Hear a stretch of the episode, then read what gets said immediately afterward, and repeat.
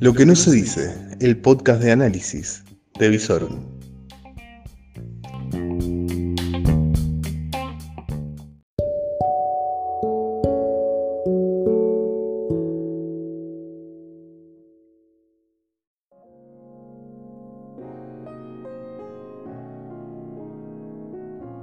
Muy pero muy buenas noches.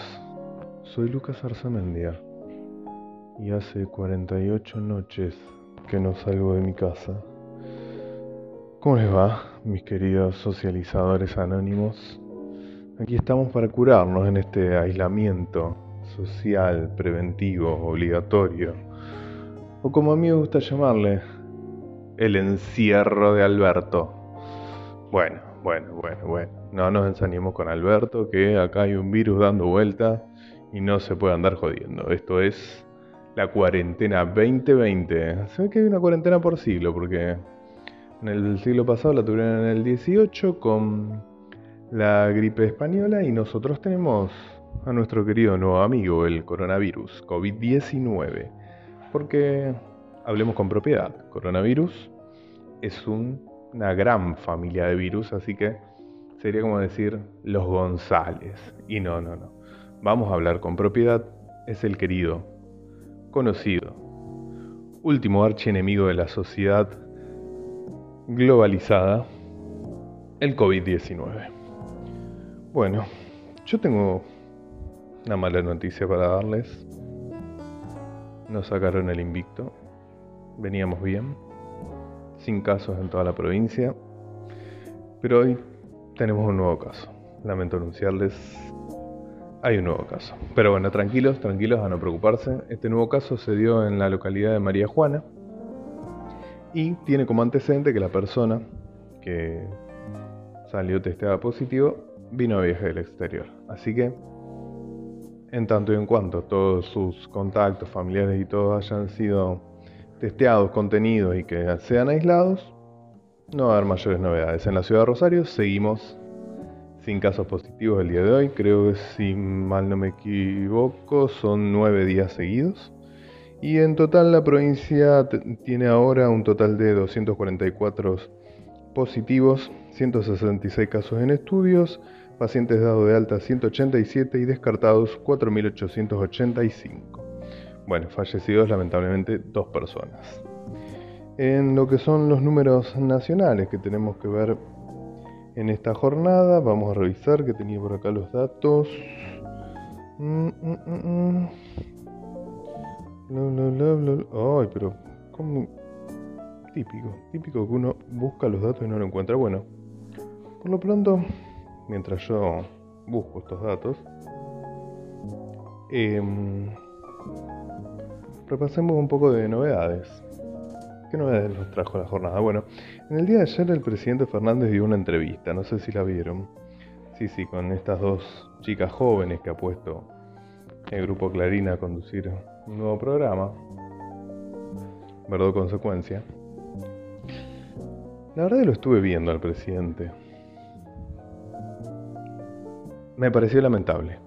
¿Qué, quieren que les diga? No le puedo decir otra cosa. La imagen que da el presidente cada vez que da estas entrevistas en la que se hace el pibe canchero, donde ya no da ni la estatura de jefe de gabinete, ahora se hace el profesor rezongón que manda al alumno a estudiar, eh, no sé, realmente me dejó una muy mala impresión. Sobre todo cuando se puso a hablar del, mundo que viene y se puso a delirar cual poeta chileno mirando al Pacífico. No, no es que tenga nada contra los chilenos, me refiero a una mirada bohemia de hippie soñador, de que se viene un mundo distinto y que fuera los especuladores, etc. Eh, no sé, la verdad que no, no le queda bien el rol de profesor Ciruela sustituto. Eh, prefiero, aparte, en lo que es la visión del mundo que viene, quedarme con la visión de Ulebeck, el escritor francés. Creo que el mundo que viene es el mundo que teníamos, solo que peor. Pero bueno, yo soy un pesimista nato, ¿qué se le va a hacer? Eh, se me dio por encontrar los datos del día de hoy a nivel nacional.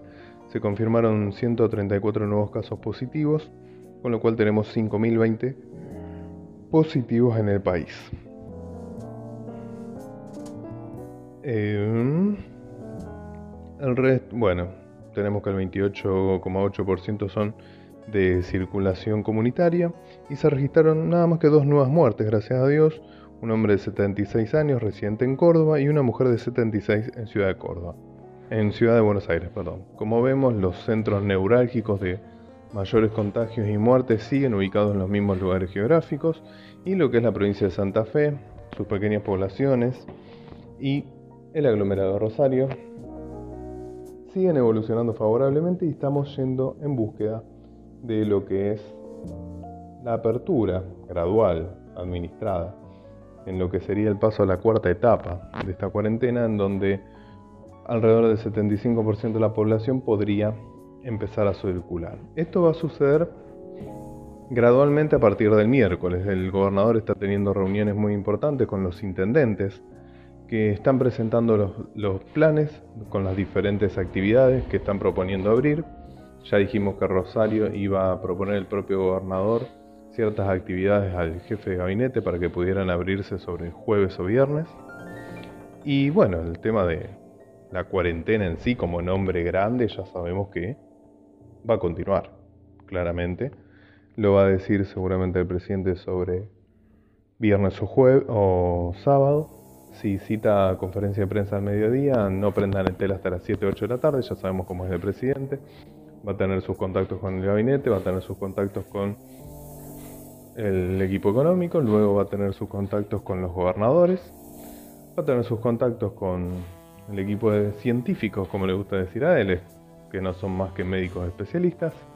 Y finalmente, cuando estemos todos cansados, después de 7, 8, 9 horas que vamos a tener el cartel de urgente, en TN o el último momento en Crónica o el inminente en C5N, cuando estemos ya todos agotados pensando, ¿por qué nos hace esperar tanto el profesor? Va a aparecer Alberto, con sus filminas, cálido como siempre. Tal vez traiga su guitarra y nos regale un tema de los sui generis, para decirnos simplemente que vamos a seguir encerrados bueno, perdón la, brutalidad del término, vamos a seguir aislados socialmente con mínimos contactos, con un mínimo de actividades permitidas para que podamos seguir enterrándonos en lo más profundo de la caída del PBI más grande que ha visto el mundo en estos últimos 50 años. Pero bueno, claramente eso es casi inevitable en el marco de una cuarentena para evitar una enfermedad. Pero bueno, ojo con eso del inevitable, porque empezamos a transitar una delgada línea eh, que va a marcar la separación entre la cuarentena necesaria para un país que necesitaba evitar una gran tragedia como se está viendo en otros países y la necesidad política de una cuarentena para seguir manejando el poder y la falta de un plan para salir de la cuarentena y a partir de ahí vamos a entrar en una pérdida del PBI totalmente evitable. Entonces es muy importante lo que haga el señor presidente, los gobernadores y los intendentes en las próximas horas. Claramente, ya todos los que estamos encerrados estamos rascando la olla. No me vengan con el tema que pero toda la ayuda que está dando el gobierno, que la IFE, que el crédito tasa cero. No. No, no, no, no me vengan a vender el paquete de asistencia económica de Fernández porque cada vez que se anuncia una medida, esa medida llega a un cuarto o un quinto de la población objetivo. ¿Sí? Los créditos a monotributistas y autónomos están llegando a cuenta gotas, ¿sí? Y uno de cada ocho de los monotributistas y autónomos que van a fijarse si su crédito está preaprobado, se encuentra que no tiene crédito. Cuando uno va a los bancos a pedir, bueno, está bien, no me dan el crédito a tasa cero, voy a buscar el famoso crédito a 24 que dijo el gobierno que están otorgando los bancos porque están muy felices. El banco le dice, bueno, sí, llenaron el formulario, tráeme la carpeta, tráeme la firma del Papa, eh, el dedo de Stalin y las manos de Perón, si la encontrás, y tal vez por ahí te doy un crédito, pero la verdad que no tengo muchas ganas de atenderte, así que te voy a dar un turno para dentro de dos semanas. Sí, señores, así están atendiendo los bancos a los que preguntan por los créditos a 24, porque claramente no quieren dar esos créditos, porque saben que son papel muerto, de muy difícil cobrabilidad, y el garante es otro tipo que es bastante difícil hacerle pagar, que es el Estado. Y bueno, si, si quieren un dato de color sobre lo difícil que es cobrarle al Estado, hoy estaba repasando los datos del penal de Marco Paz, Marcos Paz. Había un informe hoy que estuve viendo el penal de Marcos Paz, por ejemplo, se empezó a construir en 1998, junto con el penal de Seiza. Al día de hoy, el penal de Marcos Paz no está pagado. Lo más gracioso es que al penal de Marcos Paz es a donde suelen ir los poquísimos presos por corrupción que hay en la Argentina. Es como toda una pintura representativa del país, lamentablemente. Así que aquí estamos, transitando la cuarentena, esperando que el presidente, gobernadores e intendentes empiecen a tomar cuenta de la gravísima situación económica en donde la cuarentena nos va a depositar. Lo más difícil está por venir, ¿por qué? Por dos cuestiones. Encerrar gente es muy fácil, sobre todo si, porque los datos europeos metían un miedo bárbaro y dijimos, bueno, no queremos ser Italia, nos encerramos todos, hicimos bien, evitamos el contagio. Pero ahora, abrir la puerta, tener la gente en la calle, mantener el compromiso social de aislamiento, programar testeos, que es algo que les falta, que muy tímidamente empieza a aparecer. Ya se vio en el matutino de hoy en la capital que en Rosario se van a hacer testeos. ¿Hay la cantidad de test suficiente? ¿Cuál va a ser la muestra? ¿Cómo se va a mostrar la, cómo se va a elegir esa muestra? Los especialistas están trabajando en cada ciudad en ver a dónde se hacen los testeos para que tengan mayor efectividad. Luego, una vez que estemos empezando a abrir la cuarentena, se estén realizando los testeos, van a aparecer positivos. Claramente, cuanto más testeas, más gente positiva aparece. Esperemos que sean poco, porque si tenemos muy pocos casos y casi cero en los últimos días, es muy probable que haya muy pero muy baja circulación. Pero ante un test positivo va a tener que estar preparado, preparadísimo, un operativo para aislar a esa persona, para detectar las personas con las que estuvo los últimos 10 días, también ponerlos en cuarentena, tener la infraestructura necesaria y evitar que los pocos casos de circulación sean el germen de un gran brote. En el medio tenemos que tratar de ponerle un respirador a cada una de las pymes que está en este momento llegando a las guardias sin poder respirar. Hay algunas que van a morir, claramente. El cementerio, gracias a Dios, no va a estar lleno de personas, pero como bien decía una editorial del diario La Nación del domingo, puede estar lleno de pymes. Y por cada pyme que cierra, son 3, 4, 5 familias que no van a tener un ingreso. Para eso también tienen que prepararse, señor presidente, señor gobernador, señor intendente. Ese es el panorama que viene. Encerrar gente es relativamente fácil, a donde se va a tener que ver la altura de administradores, gobernantes, estadistas que tienen cada uno de los que están a cargo de los ejecutivos, es en la etapa que viene. La etapa de gradual apertura, la etapa de mantener con vida las pymes que puedan mantenerse con vida, la etapa de contener el desempleo creciente, la etapa de contener la pobreza creciente, la etapa de mantener a los equipos sanitarios preparados, sanos, con la moral alta, bien pagos. El desafío no va a ser fácil. Y en, alrededor de esto, sobre 8 de esta semana, pero plazo que puede extenderse hasta el 22 de mayo, la renegociación de la deuda. Con un ministro académico, sin experiencia, que viene con una estrategia muy novedosa, con algún chisporrotreo con los acreedores, con la primer propuesta rechazada, ahora esperando contrapropuestas de los acreedores, es la primera bomba a desactivar de la administración Fernández. Si no, tendremos el camino ideologizado radicalizado, el del default. Ese que nos quiere vender el presidente que le dijo Jeffrey Sachs, que no importa, total va a haber un montón de países en default. Hasta ahora hay pocos. Algunos pidiendo renegociar porque en la crisis no llegan, Ecuador. Pero por ahora hay pocos. ¿Va a haber toda una movida en la cuestión de las deudas externas? Seguramente. Seguramente. Pero bueno, al momento de llegar a la barra del bar, todos saben quién es el alcohólico empedernido. No es lo mismo. Cuando viene el que viene solo los sábados, se toma un trago y se va tranquilo. No es lo mismo, no le cobran lo mismo. No es lo mismo que cuando viene el borracho del barrio, que saben que si le das una copa, se va a tomar cinco y encima se va a ir sin pagar. Eso somos nosotros hasta ahora.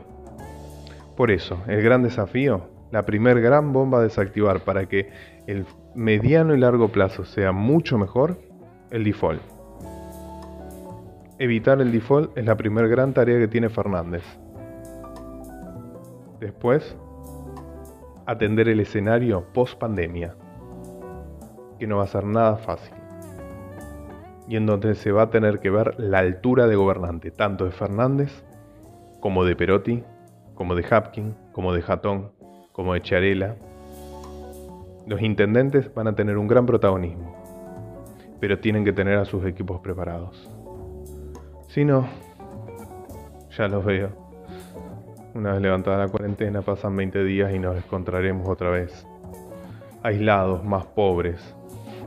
Y ya totalmente con la moral quebrada. Pero bueno, es que todo podría ser peor vamos a apostar a que allá lejos, sobre este septiembre, octubre, tengamos a esta cuarentena como una anécdota linda de contar, porque los días que vinieron fueron mucho mejores. Pero eso lo tenemos que construir. Nos vemos mañana. Pero con la moral alta, ¿sí? No, no te caigas, no te caigas. No me quiebres la cuarentena. Anda solamente al mercadito. Bueno, date una vueltita a la manzana más si querés. Con tu bolsito. Certificado de libre circulación. ¿Quién dice por ahí la semana que viene o la otra ya podemos empezar a tener algunas salidas un poco más de esparcimiento? Tranquilos. No es fácil. No es fácil la enfermedad, no es fácil la crisis económica que tenemos, la crisis social, cultural. Porque no hay crisis económica que venga sola. Tenemos que pensar en cómo estamos como sociedad, qué nos pasó con la cultura, la educación, la importancia que le dimos a la salud y cómo llegamos hasta acá. Te dejo pensando. Nos quedamos así, aislados, pero siempre conectados.